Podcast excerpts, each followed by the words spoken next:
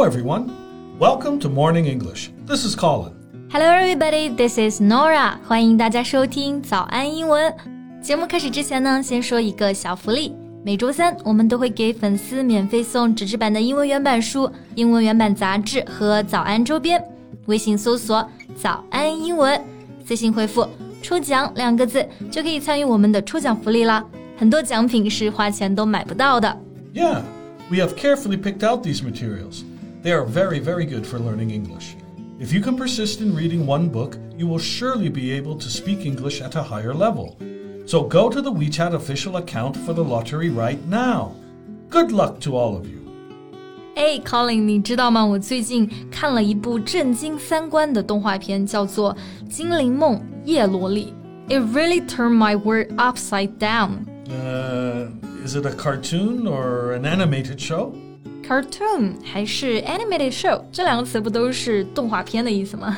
well, there's a slight difference. We we think of cartoons being for children or babies, but an animated show can be made for adults or teenagers. 啊，OK，所以 cartoons 主要是指那些针对低幼龄儿童的，而 animated show or movies or pictures 这种就主要是成人向的动画啦。Yeah, exactly. Mm, so I guess the one I was talking about is a cartoon. It says it's for kids from 4 to 12. 不过这也是问题所在啊！这一部 cartoon 呢，就有很多不太适合小朋友观看的内容。I see.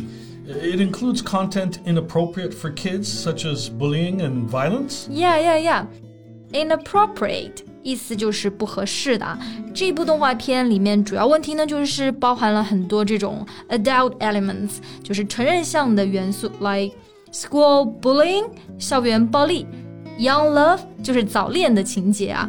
等等，在我看的时候呢，我都觉得这些内容尺度非常的大。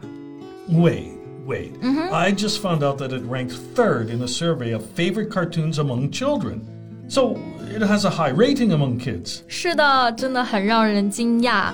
这一部动画片呢，在小学生中非常受欢迎，It's really popular。而且这一部动画片啊，从一三年就开始拍了，到现在已经两百多集了。No kidding. Do parents know about this? You know, I feel cartoons like this should be banned on TV. Yeah, I feel so. 那 ban 呢，就是指的禁止。现在很多父母呢，已经在投诉、抵制这部动画片了。主要就是因为它已经算是 set a bad example for kids. Yeah when they watch it, they may copy or imitate the bad behavior. 对对对，像这种明显传递了呃非常 problematic 的价值观的情节，肯定是不合适的。不过我也在想一个问题啊。Which cartoons are appropriate for children to watch and which are not? Yeah, you know, parents all over the world have the same concerns.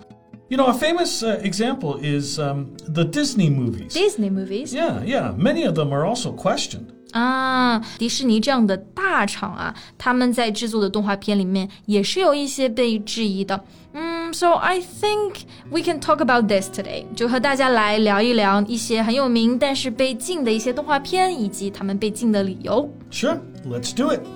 在这里呢，提醒一下大家，我们今天的内容呢都整理成了文字版的笔记，欢迎大家到微信搜索“早安英文”，私信回复“加油”。两个字来领取我们的文字版笔记。So Nora, what's your favorite Disney movie? 嗯，如果我一定要选一个的话，我觉得是《The Little Mermaid》小美人鱼。Ariel，她就有一头红发，真的太好看了。Okay, okay, but think about this. -hmm. Ariel gives up her beautiful voice and her life for a man. Uh, I get what you mean. 其实本身小美人鱼就很完美了，她没有必要为了别人牺牲自己，对吧？Right. So I feel the story is somehow saying that you have to change yourself for someone else, and your story is incomplete or imperfect without a man. 不过，其实我看这部动画片的时候，小时候没有想那么多。嗯，现在这样想，整个故事的确就没有那么 romantic。Yeah, and when you think of Cinderella and Snow White. They also send the wrong message. that women need men to save them. 对啊，他们的确是等着王子来拯救他们。那这里说到 send the wrong message，意思就是传递了错误的信息。嗯，像灰姑娘和白雪公主，她们就是在等待被拯救嘛。But actually, we should save ourselves. Well, exactly. That's my point. 嗯，不过其实我还是那样的感觉啊，就是我自己作为小朋友，我的关注点就在，Oh, those princes are just so smart and gorgeous. Well, yeah, that, that's also true. But well, we can have different interpretations and focuses of one story. 我觉得这一点真的很对啊。Interpretation 指的就是诠释、解读。其实我们很多时候在看一个故事的时候呢，完全有不同的这个 interpretations，或者说是不同的角度。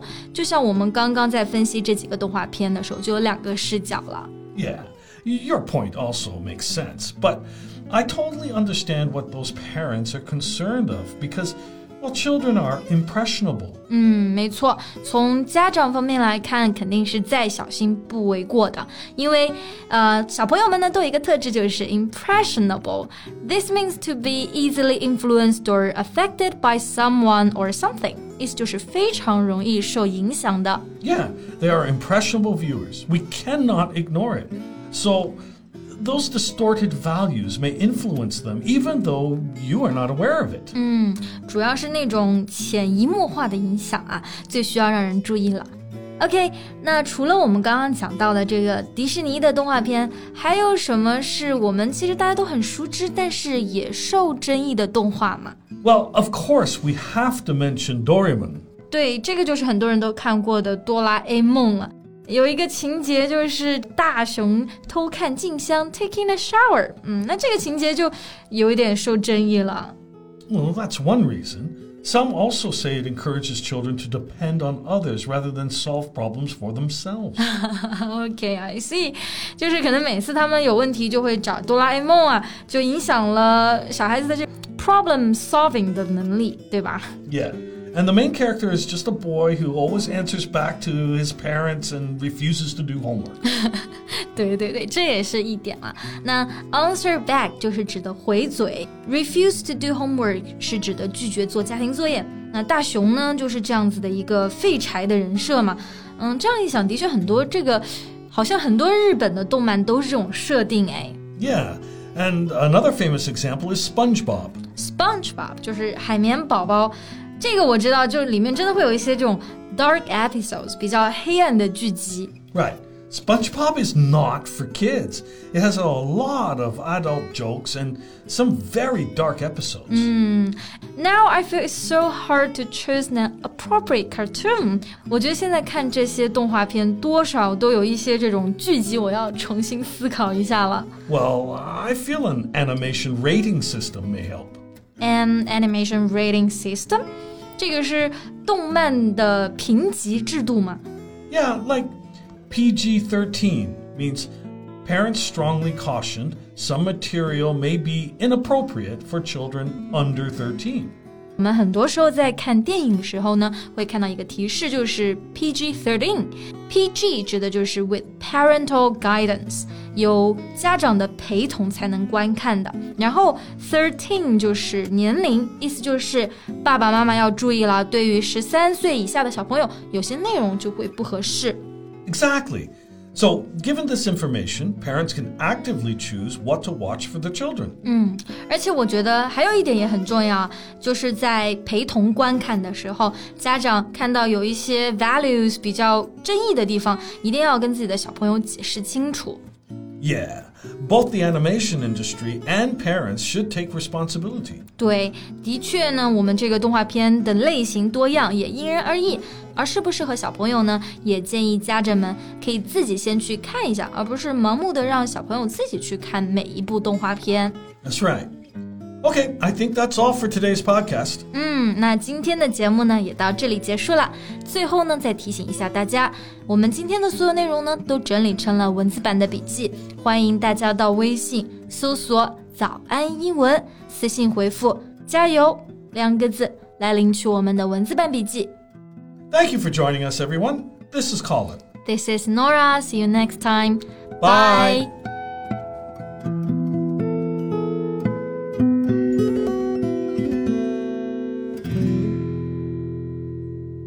This podcast is from Morning English.